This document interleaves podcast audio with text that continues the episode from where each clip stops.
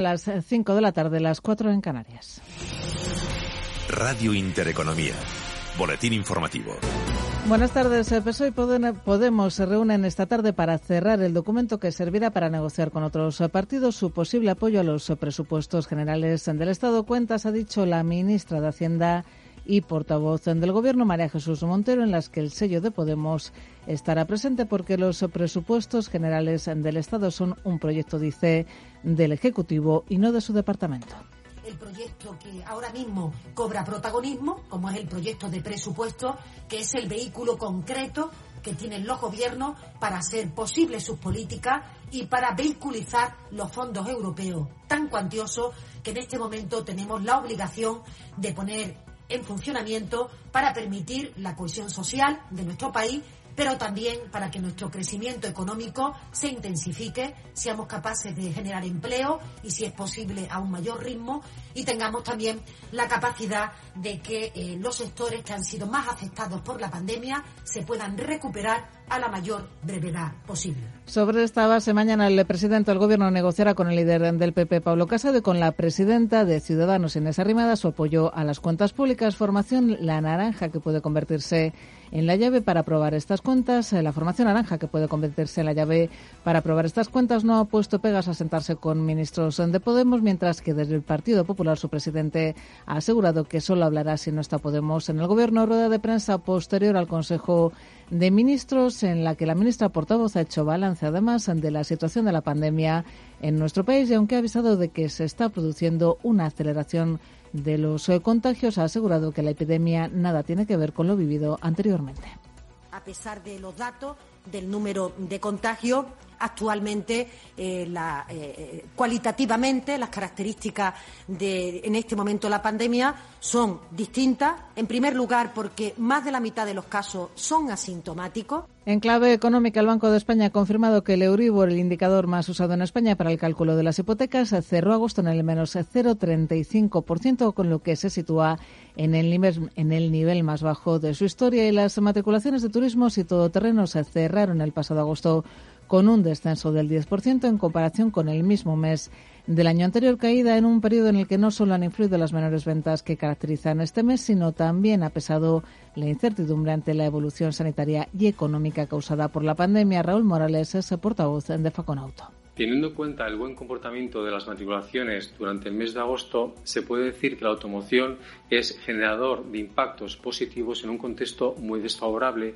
y está en disposición de ser tractor de otros sectores productivos de nuestra economía.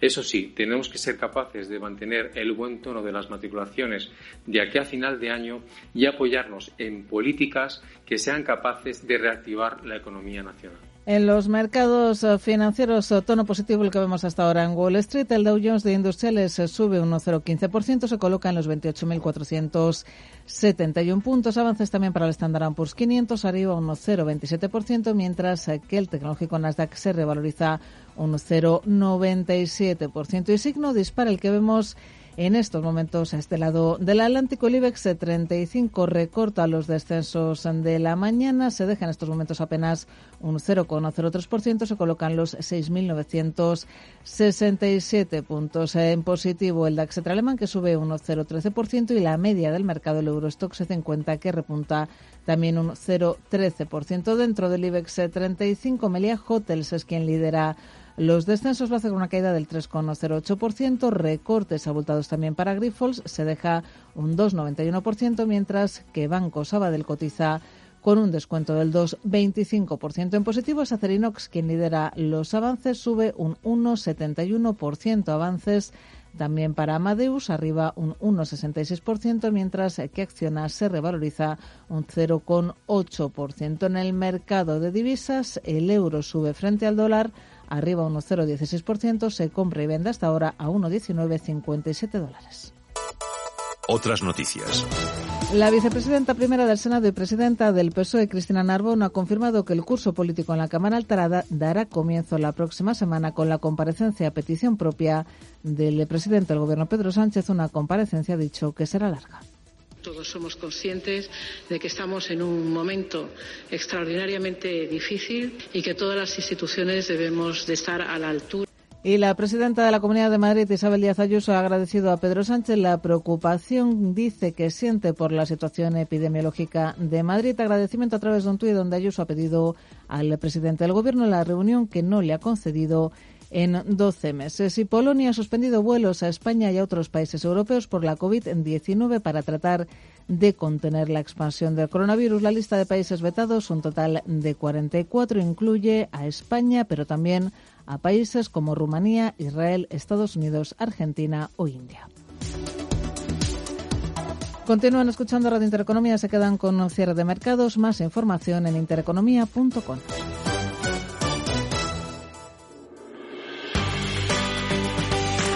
Radio Intereconomía.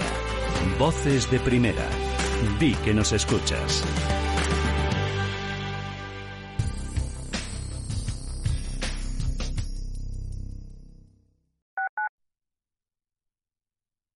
Descarga la aplicación de Radio Intereconomía. Nos podrás escuchar en cualquier sitio. La forma más fácil de sintonizar con la mejor y más completa información económica. Radio Intereconomía en las plataformas Android e iOS. Emisión en directo, noticias, podcast. Descarga nuestra aplicación. Radio Intereconomía. Di que nos escuchas. En Murprotec seguimos estando a tu lado frente a las humedades. Y nunca dejaremos de pensar en tu salud. Por eso apoyamos a todos aquellos que lo necesitan, ampliando en 500.000 euros nuestro bono social familias y empresas. Acabamos de forma definitiva con las humedades. Llámanos al 930 1130 o accede a murprotec.es. Seguimos cuidando de ti. En la Fundación La Caixa tenemos una forma de cambiar el mundo y es hacerlo como siempre lo hemos hecho, persona a persona. Atendemos las necesidades de los colectivos más vulnerables y llevamos la investigación médica, la cultura y la educación a todo el mundo. Programa a programa, persona a persona. Fundación La Caixa. ¿Conoces el restaurante Sidrería Donosti en Madrid? Sí, en el barrio de Argüelles, el de la sidra natural de Astigarraga. Y el de la mejor tortilla de bacalao, el chuletón, los pescados a la parrilla y muchas delicias más de la cocina vasca. Sidrería Donosti, Luisa Fernanda 21 en Argüelles. 91 540 1976. Sidreriadonosti.com. Te tratarán como en casa. ¿Qué tal, señores? Buenos días, muy buenos días y bienvenidos a Radio ¿Qué Intereconomía. escuchas? Radio Intereconomía. Pero si eres un niño, hay que irse preparando. Ya te vale. Radio Intereconomía. Información útil contada de manera profesional y sencilla. Temas que nos afectan a todos. Capital 12% Intereconomía, con Susana Criado. Escucha a Susana.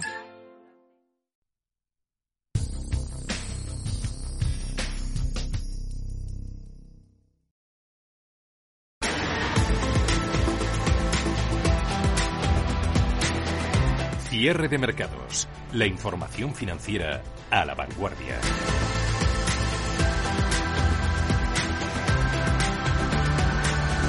Desde ahora y hasta las 7 de la tarde hablamos exclusivamente de mercados financieros. Después de haber asistido al crash de ese mercado y a su posterior y milagrosa recuperación, toca planificar qué va a pasar durante este atípico y estrambótico mes de septiembre. Tendemos a pensar y a creer que todavía nos queda mucho sufrimiento por delante, pero de momento aquí seguimos corriendo y trabajando mucho para alejarnos cada vez más de donde estábamos, reduciendo también las pérdidas en la bolsa, con la realidad de que todavía nos queda mucho por recuperar, pero también con la esperanza de que en cualquier momento habrá una vacuna, un remedio con el que todos nos sintamos más protegidos y menos vulnerables. Este será, sin duda, el debate durante el cuarto trimestre. Tendremos seguramente algo más claro desde el punto de vista económico y empresarial qué es lo que podemos esperar. Sabremos también quién va a mandar en Estados Unidos durante los siguientes cuatro años y hasta puede que tengamos unos presupuestos generales en España. Eso o el gobierno de coalición saltará por los aires y tendremos que ir irremediablemente a unas nuevas elecciones.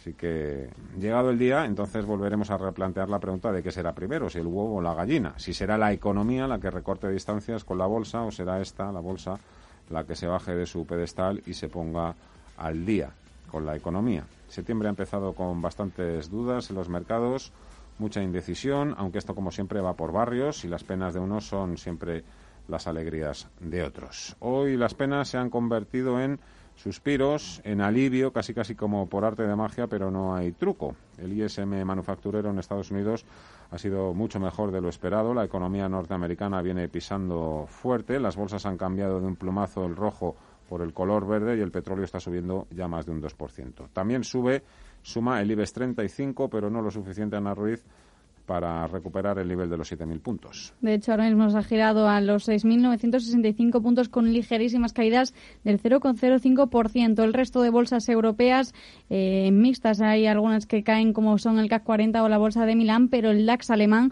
o el Eurostoxx 50 han pasado al terreno positivo con subidas del 0,1%. Unos bandazos que se suceden desde el inicio de la semana, tras una mañana y parte de la tarde de subidas y bajadas han publicado esos datos de PMI de manufacturas de Estados Unidos esperaba en 53,6 desde el anterior de 50,9 y queda en 53,1. Por su parte, el ISM de manufacturas esperaba en 54,5 y queda en 56, mientras que el de precios queda en 59,5 y el esperado era 55. Tras conocerse los datos, los índices europeos han relajado esas caídas que en algunos casos superaban incluso el 2%, mientras que en Wall Street tenemos todo en verde. Ahora mismo el Nasdaq 100 en los 12.230 puntos con avances del 1% y el SP500 en los 3.510 puntos con avances también del 0,3%. También esas referencias procedentes de Asia han adquirido un sesgo favorable. El índice PMI manufacturero de China que conocíamos esta mañana correspondiente a agosto ha rozado máximos de una década desde enero de 2011 gracias al resurgir de los pedidos para exportaciones. Juan Esteve, Zona Valio.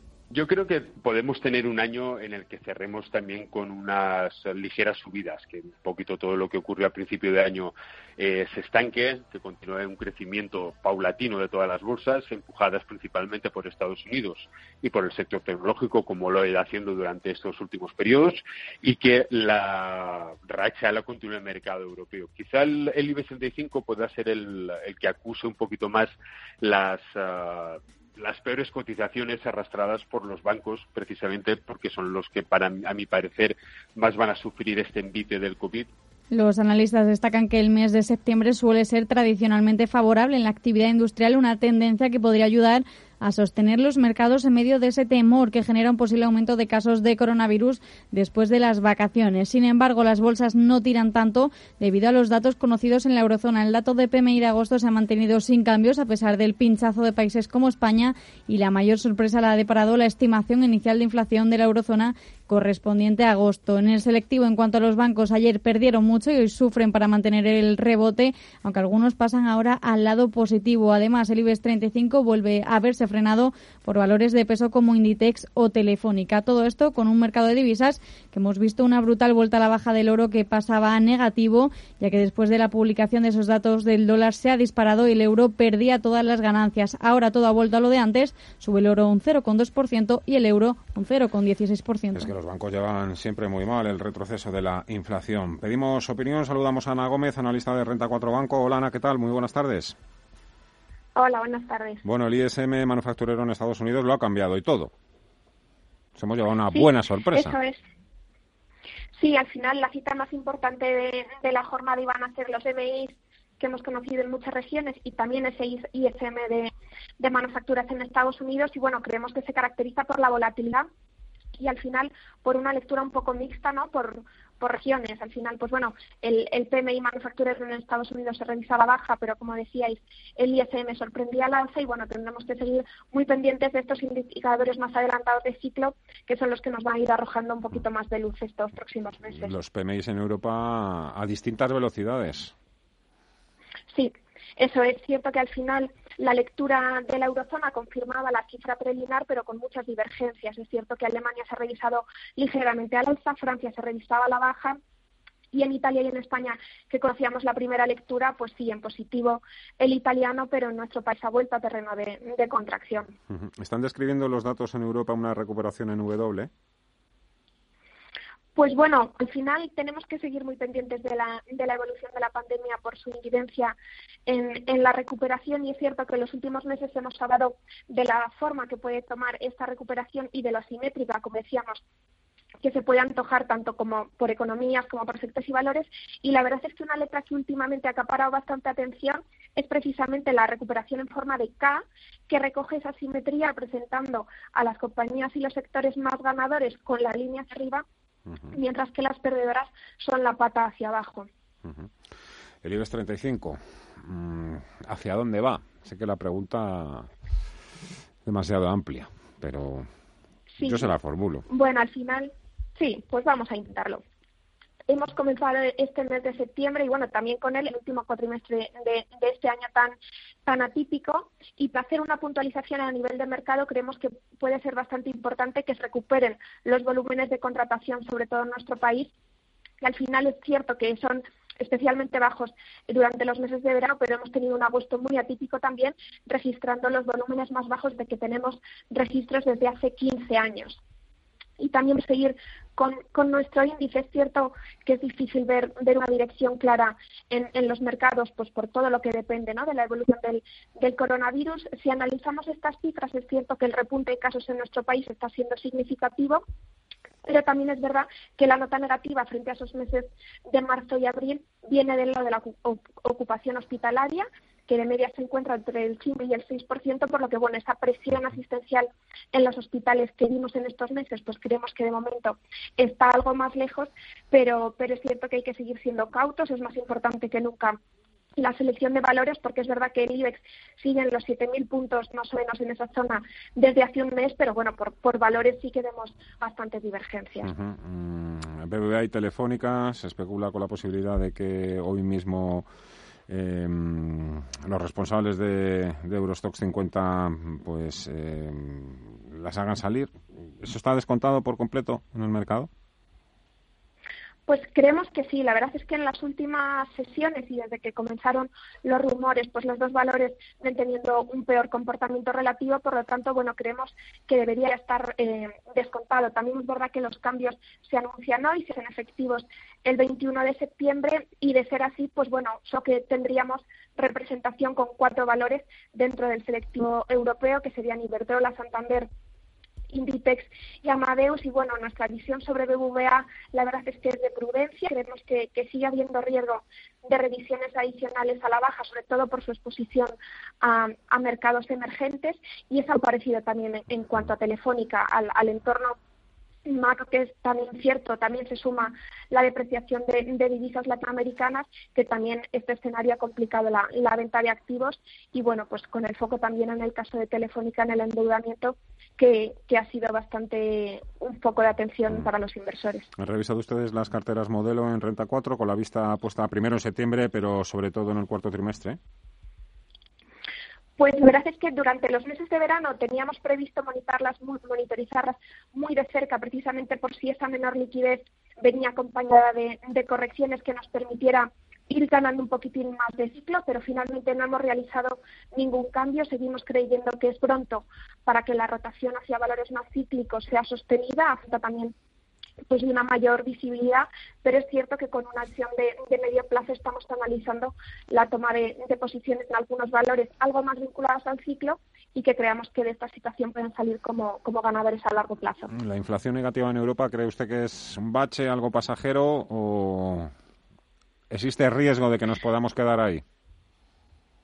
pues bueno, era otro de los datos importantes además de los de los PMI. Es verdad que recoge efectos propios del verano, por lo tanto, bueno, tendremos que ver si se confirma en los próximos en los próximos meses, pero bueno, es cierto que al final la lectura que hacemos es que pese a la reciente recuperación que estábamos viendo y que además ahora por los rebrotes se ha contenido, la demanda sigue siendo muy débil, ¿no? Al final, en nuestra opinión, sí creemos que, el COVID es un elemento netamente desinflacionario más allá de distorsiones eh, puntuales y sobre todo en un contexto de elevado paro que va a limitar las presiones salariales. Por lo tanto, es una cifra de la que tendremos que estar pendientes en, en los próximos meses y bueno, con la, con la reunión del BCE de, la semana que viene muy, muy en el radar. Perfecto, resumen. Como siempre, Ana Gómez, analista Renta 4 Banco. Muchísimas gracias. Hasta otra. Muy buenas tardes. Gracias a vosotros. Repasamos también, pasamos revista a los últimos informes banca de inversión que ha llegado hoy hasta nuestra redacción. Por ejemplo, JP Morgan, Goldman Sachs y Jeffries. Empezamos precisamente por este de Jefferies, que ha actualizado sus perspectivas sobre siete de los ocho bancos españoles cotizados, todos menos Santander, y deja resultados muy dispares, desde subidas de hasta el 40% hasta caídas adicionales del 14%. Han subido precio objetivo a CaixaBank y BBVA en 2,30 y 2,50 euros respectivamente, con un 25% de potencial en el caso de CaixaBank y Bankia. En el caso de Sabadell, rebaja su valoración a 0,29 euros y recorta su recomendación hasta infraponderar. Desde JP Morgan en su informe dicen que están viendo una recuperación en forma de K, donde las decisiones políticas de no reabrir la economía mantuvieron a la gente en casa y enviaron al sector tecnológico un 20% por encima de los máximos históricos. Esto dicen no es sostenible a largo plazo y creen que la convergencia está delante de ellos. También han hablado sobre las elecciones en Estados Unidos. Dicen que los inversores deberían estar preparados ante las crecientes probabilidades de una reelección de Donald Trump como presidente de los Estados Unidos, según opinan sus analistas. Y es que las probabilidades se han elevado hasta el punto de ir prácticamente igualado con Biden, según Marco Kolanovic, estratega de la entidad. Y además, desde Goldman Sachs esperan que los precios del Brent repunten en 2021 impulsados por un mercado del crudo más ajustado y por la recuperación de la economía después de la crisis del coronavirus, ayudada por una posible vacuna. Goldman proyecta que los precios del Brent lleguen a 65 dólares por barril en el tercer trimestre del 2021 y promedien 59,40 dólares en el año. También se han pronunciado sobre el sector inmobiliario apoyan un fuerte crecimiento de la inversión residencial el próximo año, pronostican un 50% de crecimiento en el tercer trimestre y un 12% en el cuarto trimestre anualizado. Cierre de mercados. Radio Intereconomía. Fernando La Tienda. Mercados en directo. Salvados por la campana. Bueno, salvados por la campana todavía no, porque el IBEX 35 todavía continúa atrás, se ha quedado atrás en la recuperación o el mini rally que están experimentando las bolsas europeas en esta recta final de la jornada. La verdad es que el ISM sí que ha conseguido dar alas a empresas como Acerinox, Amadeus o AENA, que andaban bastante perdidas durante todo el día y que ahora son precisamente las tres que lideran la tabla. Sí, de hecho sube en estos momentos un 1,9% a Cerinox, es la mejor de la jornada, seguida por Amadeus, con avances del 1,6%, AENA del 0,9%. Unives 35 que había sufrido durante toda la jornada y que sigue sufriendo los vaivenes debido a esas caídas que acumulan de nuevo el sector financiero en la jornada de hoy. Ahora todo ha cambiado, el sectorial europeo cae un 0,2% y ha llegado a caer un 1,8% durante esta mañana. El selectivo español, las ventas se empeñan en castigar a Banco Sabadell con pérdidas del 2%, aunque han llegado a superar el 4% a lo largo de la jornada. El resto de entidades ahora se relajan en sus cotizaciones, han pasado al terreno positivo, algunas como Santander, BBVA con avances del 0,4 y del 0,1% respectivamente debido a esos datos de Estados Unidos. El selectivo español que cotiza en estos momentos en los 6.960 puntos con caídas del 0,13% con máximos entradía en los 7.042 puntos, pero con mínimos en los 6.903 puntos durante esta jornada. David Galán es director de Bolsa General, cree que está en un momento de debilidad nuestro IBEX 35. Lleva siendo esta una tónica casi habitual desde el inicio del gran ciclo alcista en Estados Unidos en 2009 un peor comportamiento de Europa, especialmente en Europa en los periféricos y destacando el mal tono del IBEX 35, porque el IBEX 35 tiene muchos problemas y uno es que no compensaban del todo la subida en algunos sectores como las energéticas o los valores ligados al sector turístico con las caídas de la banca y de Telefónica. Pero es que ahora en la tormenta perfecta el sector turismo pues está como está por culpa de la pandemia y se ha unido en debilidad a, los sectores cíclicos que venían haciendo mal desde hace ya varios años. Esto está provocando pues algo que se ha acentuado, lo que ya venía pasando de un peor comportamiento relativo y este año, por ejemplo, lleva un 38% de subida al Nasdaq frente a un menos 27 del IBEX. Esto es una barbaridad, ¿no? Entonces, mm. bueno, lo que nosotros recomendamos es estar en lo que está fuerte. Hay algún valor fuerte dentro del IBEX, como puede ser el Celnex, también Viscofan, algunos valores también fuertes dentro del mercado continuo, Eurofoods también lo está haciendo bien, pero hay que ser muy selectivos porque eh, lo que es la media del mercado lo está haciendo muy mal y el comportamiento relativo es pésimo y el IBEX pues está ahí mm, en tendencia claramente bajista.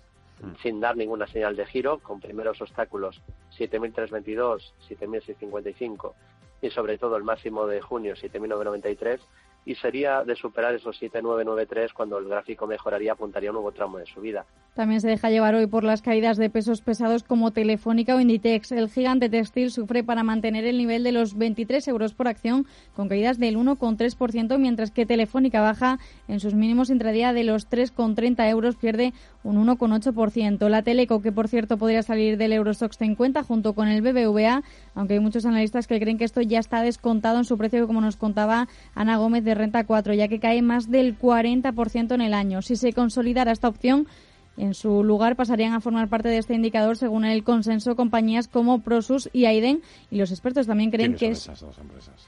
¿De dónde son? europeas.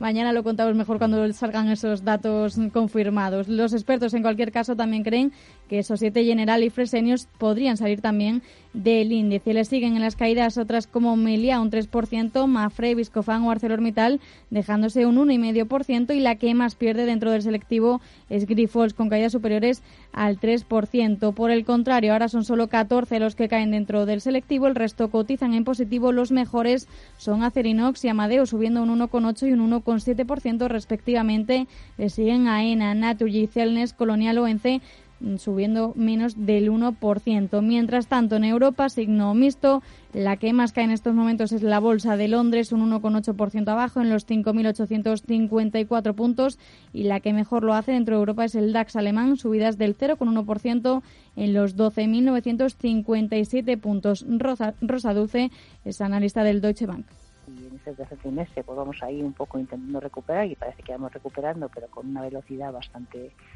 bastante baja, ¿no? Eh, pero lo que sí que tenemos, y ahí es lo que el mercado se está apoyando sobre todo, es por un lado esas expectativas de que en el momento hay una vacuna, con muchos laboratorios ahora haciendo ya ensayos en personas, y sobre todo lo que está impulsando el mercado es la cantidad de liquidez que están dando los bancos centrales y que parece que van a ir a más, ¿no? Si nos atenemos a lo que dijeron la semana pasada en Jackson Hole.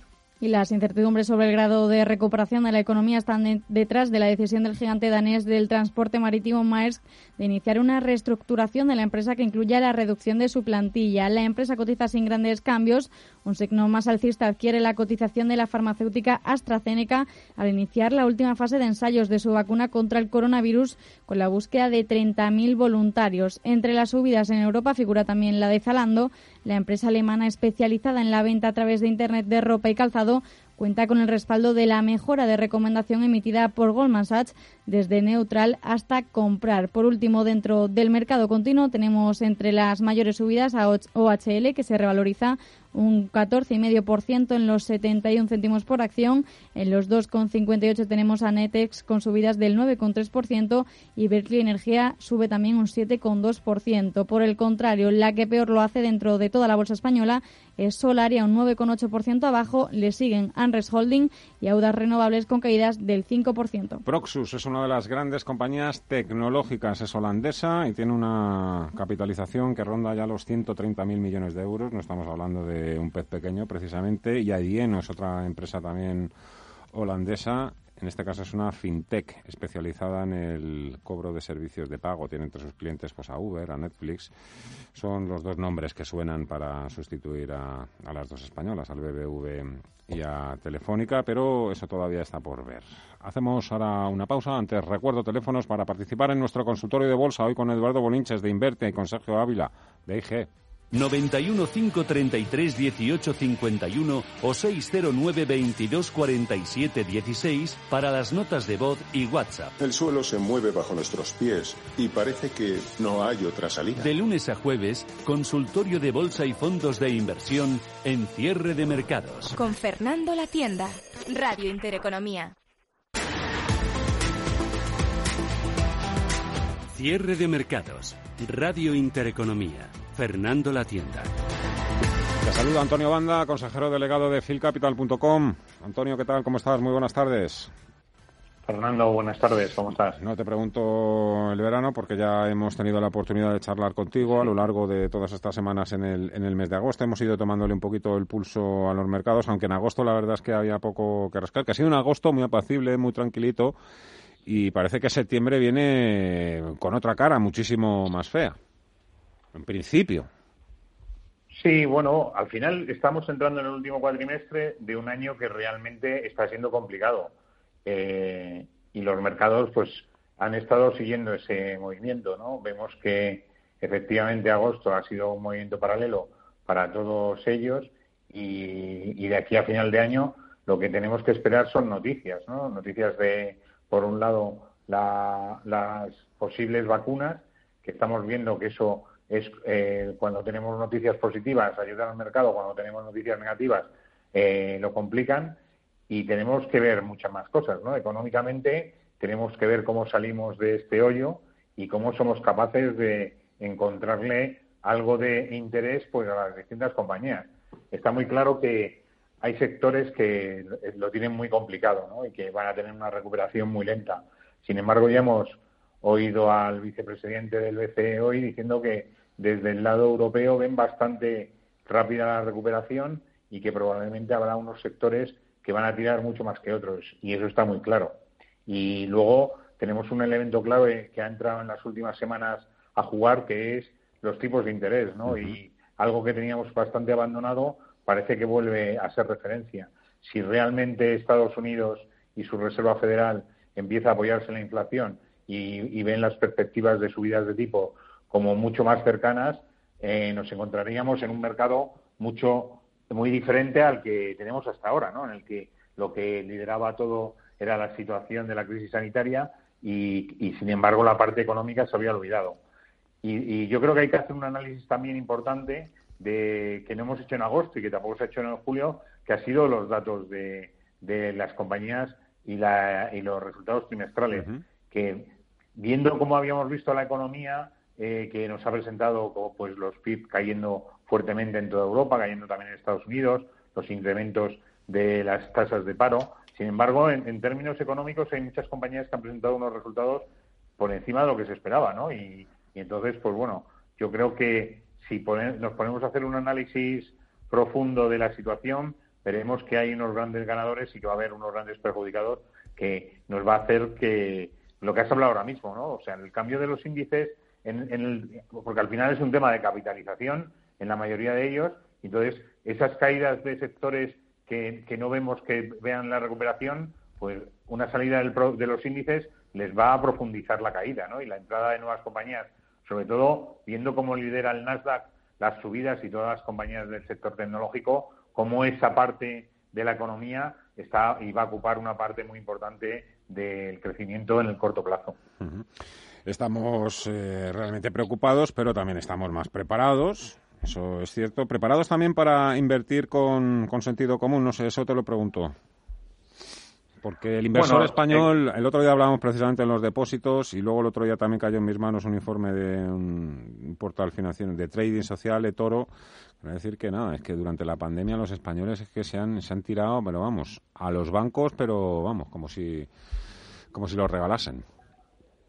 Fíjate que efectivamente seguimos teniendo problemas de educación financiera, ¿no? Porque cualquier persona en cualquier sitio del mundo analiza cuál es la situación de los depósitos en su sistema bancario y, con la mayoría de ellos prácticamente en cero y para muchas empresas y, para inversores con importantes importes eh, ya les están cobrando hasta un, un 0,60% cuando tienes un depósito, ¿no? Entonces, esto te hace plantearte cuál es la, la relación del inversor español con su dinero, ¿no? Si realmente es capaz de analizar sus necesidades, es capaz de tener esa formación financiera que yo creo que nos falta un poco en la base, ¿no? Aunque hemos avanzado bastante y nosotros en, nuestros informes de este tiempo de la crisis sanitaria lo que hemos visto es que muchos españoles han utilizado también la, parte del confinamiento para hacer algo de análisis.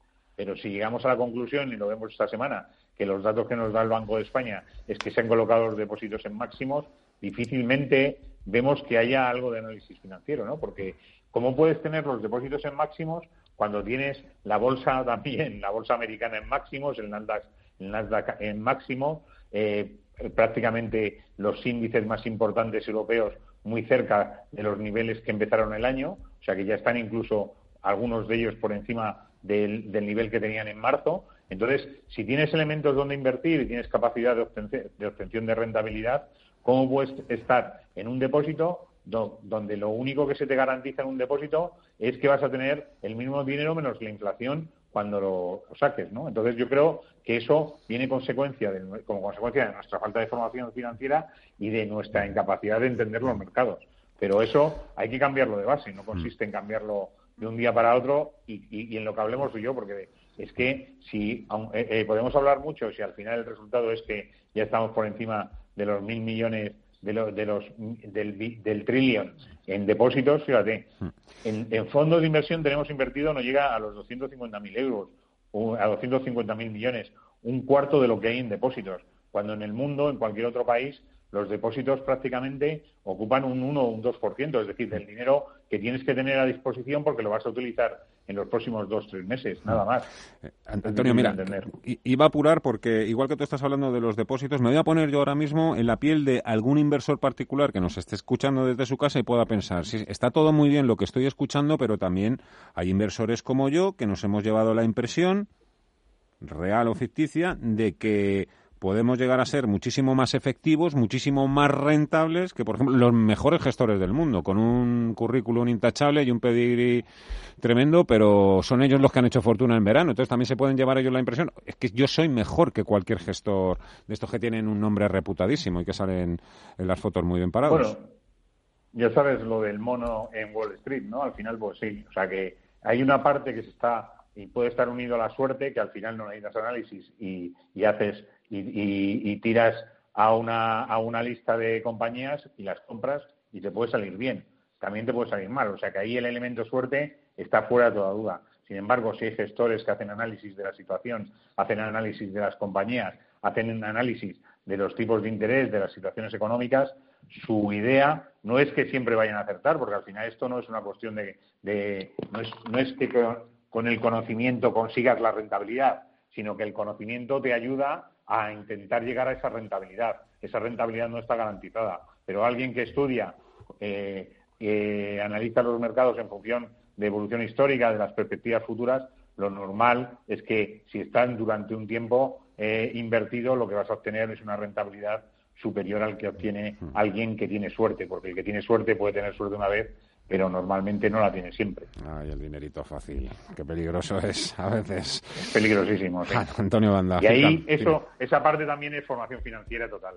Si tú piensas que lo puedes hacer mejor alguien que se dedica a esto profesionalmente y que es capaz de, de hacer ese análisis, pues difícilmente vas a confiar en alguien que te asesore. De todo hay, de todo hay. Que hay gente también que se mete en los cinco magníficos sabiendo también perfectamente lo que está haciendo, por supuesto. Antonio Banda, filcapital.com. Como siempre, muchísimas gracias por los consejos.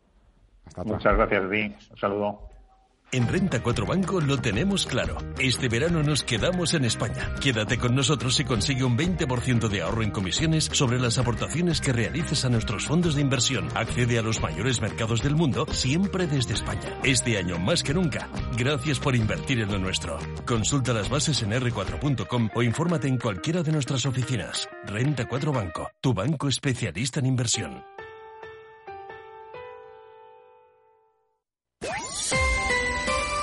IG patrocina el cierre del IBEX. Paul.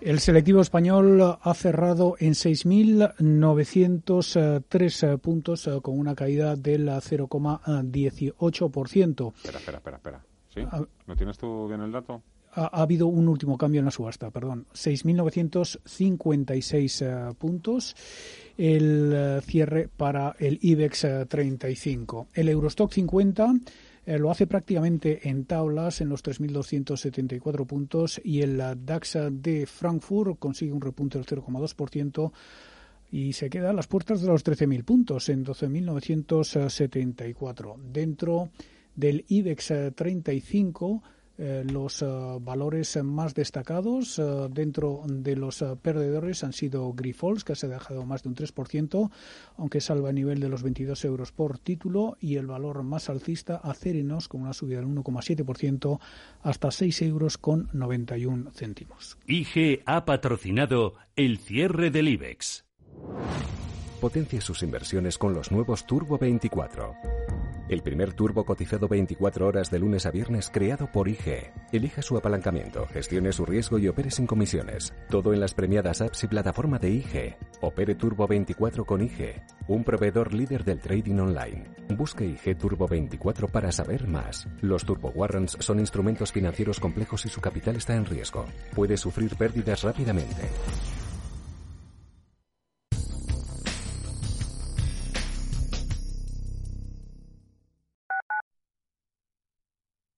En Hospital HLA Universitario Moncloa cuidamos de ti y de los tuyos. Tras una colisión, nuestra unidad de tráfico te ofrece tratamiento integral y personalizado, un experimentado equipo multidisciplinar y asistencia urgente las 24 horas del día. Citas al 620-317-747, Avenida de Valladolid 83, Madrid. Hospital Moncloa te desea un feliz viaje. Picos de Europa, 10 de la noche, población más cercana a 30 kilómetros y tu coche no arranca. Este verano tu coche no puede fallar y tu seguro aún menos. Por eso con Mafre tu seguro de coche tiene asistencia 24 horas incluso en vías no aptas. Ahora hasta un 50% de descuento y muchas ventajas más. Consulta condiciones en mafre.es. Mafre. Mamá, tengo mucho calor. Josito, hijo, aguántate, que el aire acondicionado reseca la garganta y luego te resfrías. Oye, ¿y por qué no vamos a Faunia? Allí podemos estar fresquitos con los pingüinos, con las lluvias tropicales de la jungla. Ven a disfrutar de un día de naturaleza a Faunia y conoce a cientos de especies únicas. Consulta disponibilidad de entradas y medidas de higiene en faunia.es. Faunia, más cerca que nunca. Radio Intereconomía. Una excelente plataforma para anunciar tu empresa, con una audiencia exclusiva, con poder adquisitivo medio alto y que sabe lo que quiere. Teléfono 919992121 y en comercial arroba intereconomía.com. Radio Intereconomía, la radio de las empresas. Los viernes a las 10 de la noche tienes una cita con otro gato, el gato gourmet. Andrés Sánchez Magro presenta una guía semanal gastronómica, enológica, de restaurantes, literaria, musical, con todos aquellos ingredientes necesarios para cocinar la buena vida. El Gato Gourmet, los viernes a las 10 de la noche aquí, en Radio Intereconomía.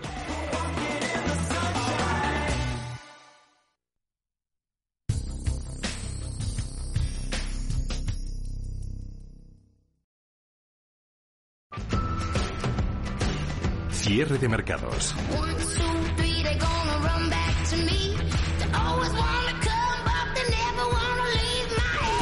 Los mejores expertos, la más completa información financiera. El espacio de bolsa y mucho más.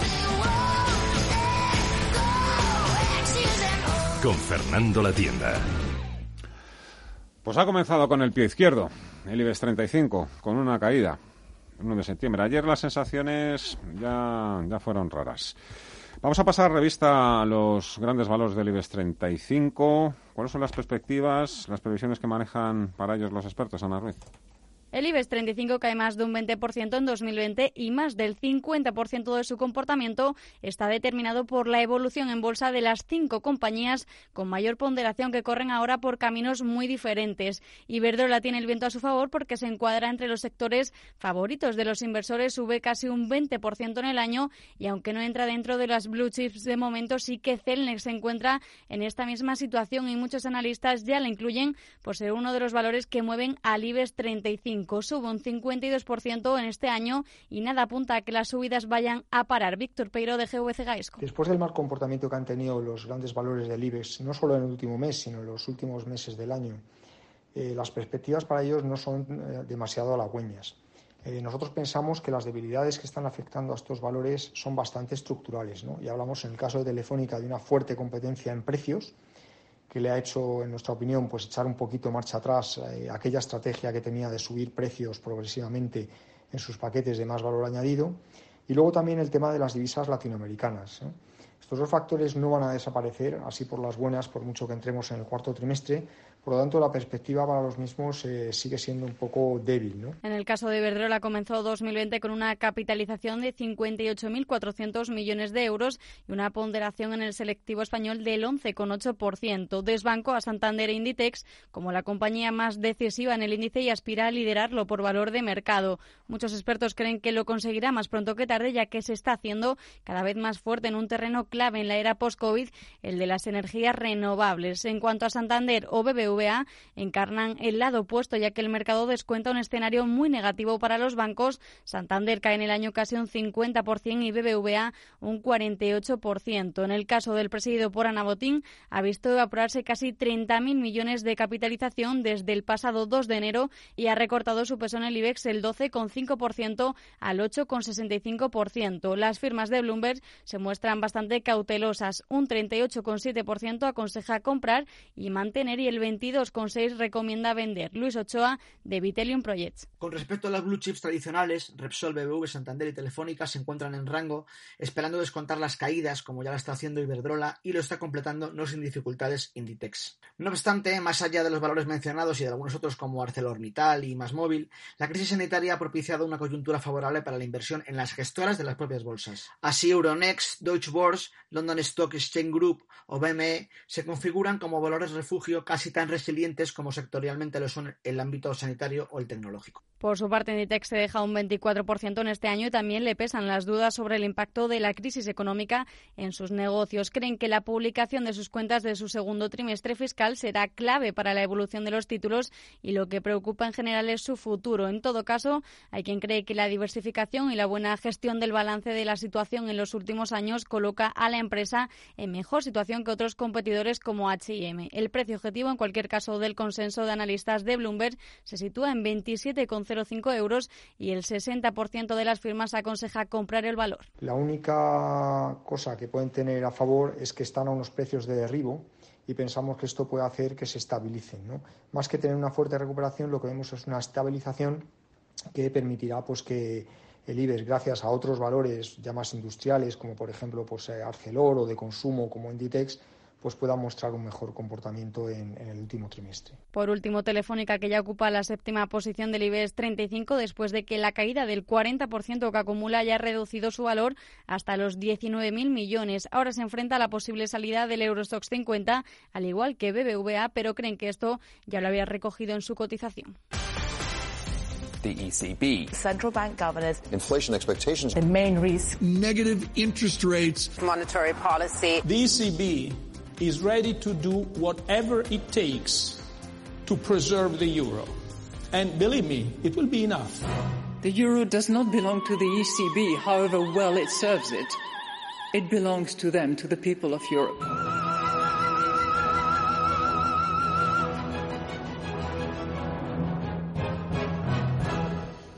La caída de los precios aumenta la presión sobre el BCE. La tasa de inflación en la zona euro entra en terreno negativo por primera vez desde 2016. El índice de precios al consumo en el conjunto de los 19 países que comparten el euro cae por primera vez en cuatro años, lo que refleja que el reciente rebote en la actividad económica no ha conseguido paliar el profundo impacto de la pandemia en la demanda. El IPC ha quedado en el menos 0,2% en agosto, incumpliendo las previsiones de los economistas que esperaban un repunte del 0,2%. La inflación subyacente, que excluye los elementos más volátiles como la energía y los alimentos frescos, cae al 0,6%, mínimo histórico en parte por las rebajas de verano. El Banco Central Europeo ya advirtió que la inflación se debilitaría, pero la lectura negativa de agosto enciende la alarma en el Consejo de Gobierno que han intentado suavizar el choque del coronavirus. Luis de Guindos, vicepresidente del BCE. En relación con la inflación existe una situación de, elevada incertidumbre y en el medio plazo lo que vemos es que por un lado tenemos efectos de demanda, es decir, la demanda va a estar débil, eh, muy ligado a la evolución de la, de la, de la pandemia, eh, que lógicamente eh, pues eh, lo que harán serán tendrán efectos depresivos desde el punto de vista de lo que es la inflación, pero también también hay que tener en cuenta que hay efectos de oferta, efectos de oferta que sin embargo de alguna forma se, contraponen a los efectos de demanda y es que las cadenas de, de producción mundiales cada vez van a ser menos mundiales y empiezan a ser más regionales. Declaraciones eh, de guindos en los cursos de verano de la Universidad Internacional Menéndez Pelayo en Santander, donde acaba de intervenir también el gobernador del Banco de España, Pablo Hernández de Cos, ha dicho que eh, el entorno de bajos tipos de interés en la eurozona permanecerá durante un largo eh, tiempo. Además, hoy también se ha publicado otro dato preocupante. Las fábricas europeas rebajan los precios por decimocuarto mes consecutivo en medio de la renqueante demanda según el índice PMI manufacturero de Market. Las fábricas también recortan empleos y reducen inventarios en vez de aumentar los pedidos. Con estos datos, el BCE se enfrenta a una complicada reunión de política monetaria la próxima semana y más después de la presión ejercida por la Reserva Federal en la reunión de Jackson Hole al admitir que el pleno empleo tensa menos los precios y que va a dejar que la inflación supere el objetivo del 2%. Rosa Duce, economista jefe de Deutsche Bank para España final los bancos centrales lo que están diciendo es que están dispuestos a tolerar que la inflación se les vaya por encima del objetivo debido a toda esa liquidez en el futuro en algún momento. Si ese es el coste de tener que intentar que la economía remonte otro foco de preocupación es la fortaleza del euro, que se ha revalorizado más de un 7% en los seis últimos meses, poniendo en jaque a la industria exportadora europea. El BCE ya se ha comprometido con un billón de euros en compras de bonos hasta junio del próximo año para mantener bajos los costes de financiación. Queda por ver si el Eurobanco aumentará estos estímulos. Radio Intereconomía es la mejor plataforma para dar a conocer, relanzar y poner voz a su empresa.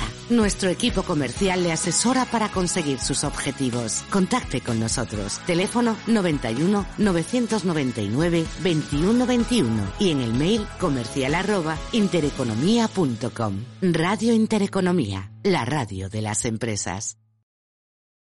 ¿Estás harto de bajas rentabilidades? ¿No quieres seguir pagando altas comisiones? Traspasa tus fondos de inversión a Finicens y podrás obtener una mayor rentabilidad. Más información en el 910-483-004 y en finicens.com. Finicens, especialistas en inversión pasiva. Hablamos ahora de... No son inversiones alternativas, son ideas de inversión. Se va a encargar de ello Alma Navarro. La protección del medio ambiente y la lucha contra el cambio climático forman parte de nuestra vida, de nuestros hábitos y usos sociales cada vez más y por lo tanto también empiezan a formar parte de nuestras carteras de inversión. De hecho, las llamadas inversiones socialmente sostenibles crecen a pasos de gigante. Se calcula que las inversiones relacionadas con cuestiones climáticas y medioambientales mueven al año 5 billones con B de euros. Ya en 2018 la llamada ISR superó los 200 210.000 millones de euros gestionados, lo que supone un 14% más que el año anterior. Y dentro de esas inversiones nos vamos a fijar hoy en una, la madera. Invertir en madera es hacerlo en proteger los bosques, un activo que además aumenta potencialmente su valor incluso cuando la inflación aumenta o el mercado se contrae. Con horizonte de inversión a medio y largo plazo complementa la exposición en renta variable global. Hasta hace unos años la mayoría de los inversores minoristas quedaban excluidos obligatoriamente de las inversiones en madera porque los acuerdos eran demasiado grandes, involucraban miles de hectáreas y decenas de millones de dólares. Sin embargo, en los últimos tiempos esa exclusividad ha cambiado y ahora un inversor pequeño puede entrar en esta materia prima tanto a través de ETFs como de fondos de inversión. Incluso existe la opción de convertirse en propietario de pequeños terrenos de bosques madereros adquiriendo un terreno propio, algo más fácil de conseguir, eso sí, en Estados Unidos, por ejemplo, que en Europa. Sobre la rentabilidad de este tipo de productos, los expertos sostienen que el medio ambiente en su conjunto representa un buen potencial de crecimiento a largo y medio plazo, pero apuntan que esto no significa necesariamente que la inversión en oportunidades medioambientales dé lugar a unos resultados siempre positivos. Hay que analizar caso por caso y oportunidad por oportunidad. En Radio Intereconomía, los mejores expertos, la más completa información financiera, los datos de la jornada, el espacio de bolsa al momento. Cierre de mercados, el paraíso financiero. Con Fernando La Tienda. Anteriormente, en cierre de mercados.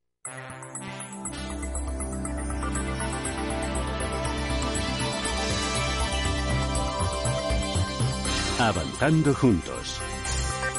Alep Alegret, consultor de empresas turísticas en temas de estrategias de comercialización y profesor de EAE Business School. Siempre cuando, cuando pienso en el mundo del turismo, más que pensar en la industria, pienso en el destino. Porque al final en la industria turística es, digamos, una, una compilación o la suma de muchos destinos turísticos. Por ejemplo, en España tenemos Canarias, tenemos Baleares, tenemos la Costa Brava, la Costa del Sol, eh, tenemos luego turismo de montaña, tenemos, bueno, hay muchos destinos turísticos en España. ¿Qué sucede? Que hay destinos que sufren más y destinos que sufren menos. Cuando pasa lo que nos está pasando ahora y además se aplican las medidas que se están aplicando ahora, bueno, pues la verdad es que las previsiones para alguno de estos destinos, más que para la industria en general, eh, porque dentro de toda la industria hay cosas que se desplazan mucho, pero a mí, por ejemplo, me preocupan muchísimo zonas como Baleares y Canarias. ¿Por qué? Porque eh, cuando hablamos de Baleares y Canarias estamos hablando no de que tengan un 15% de su PIB, eh, digamos, en, en suspense por el turismo, sino que en estos casos estamos hablando de 30, 35, 40% del PIB. Entonces, claro, cuando, cuando a un destino le cae esto, un 40%, ya no es un 15, es un 40, mm, hay partes de la industria turística que sufrirán menos, como puede ser las grandes cadenas hoteleras, pero es que la industria turística o, el destino turístico lo componen la cadena hotelera, pero también el restaurante, la tienda de souvenirs, el bar, eh, las tiendas de ropa, bares, restaurantes, em, discotecas. Entonces, claro, todo esto va a sufrir muchísimo, pero mucho, mucho, mucho, mucho, mucho, mucho, mucho. Eh, ¿Qué sucede? Que toda esta gente que trabaja en bares, animadores de hoteles, eh, gente que tiene restaurantes, yo siempre digo que, los bares y los restaurantes yo todavía no he visto a, ningún millonario regentándolos, ¿no? Entonces, normalmente son gente que se gana mejor o peor la vida, pero bueno, son gente trabajadora, que, bueno, que tiene el bar o el restaurante como medio de vida, ¿no? esta gente ahora ni va a contratar, eh, ni ellos van a gastar, ni sus ex trabajadores van a poder gastar, ¿no? Porque además si están en ERTE y todavía ni lo han cobrado, pues ya me dirá usted eh, cómo esta gente va a tener gasto. Y todo esto repercute ¿dónde? Pues lo más directo y lo más eh, principal es el supermercado, ¿no? En todo lo que es la industria de la alimentación, tanto fresca como seca, ¿no? Y en droguería y perfumería, y en farmacia y en parafarmacia. Entonces hay una serie de sectores afines, ¿no? Muy vinculados, que si el uno no funciona, el otro tampoco. Entonces, e, esta escala de caídas tiene muy mal futuro, porque además recordemos que las medidas que el gobierno va implantando siempre son para que las empresas se endeuden más. Lo que pasa es que hay una trampa, esto es como hacerse trampas al solitario, ¿no? Al final el gobierno te dice, endeudate, pero yo te avalo. El día que esta gente quiebre, ¿quién va a responder de todos estos avales? El gobierno. Y el gobierno somos todos nosotros.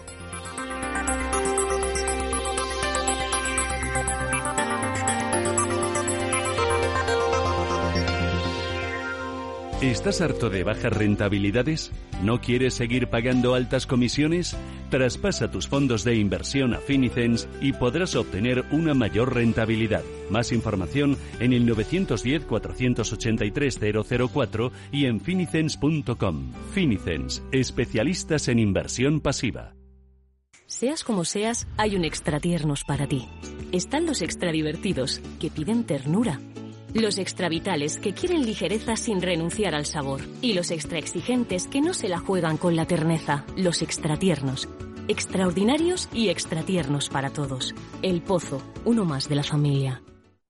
Mercado de divisas, la actualidad del euro, el dólar, la libra y todo el mercado forex.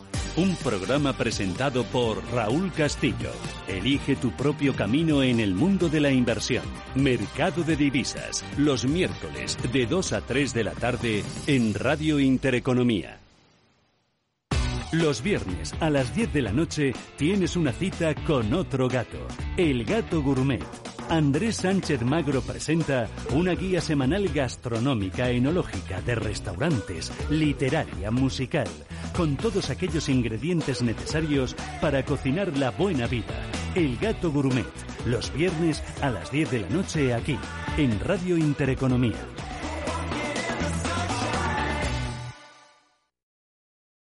Entre tú y yo está el buen humor, la motivación y los mejores invitados. Y aún así, queda espacio para la salud. Paula Pérez Salazar y su ejército pacífico de colaboradores están listos para alegrarte el fin de semana. Recuerda que tu cita con ellos es ahora el sábado a las 8 de la mañana. Entre tú y yo, con Paula Pérez Salazar.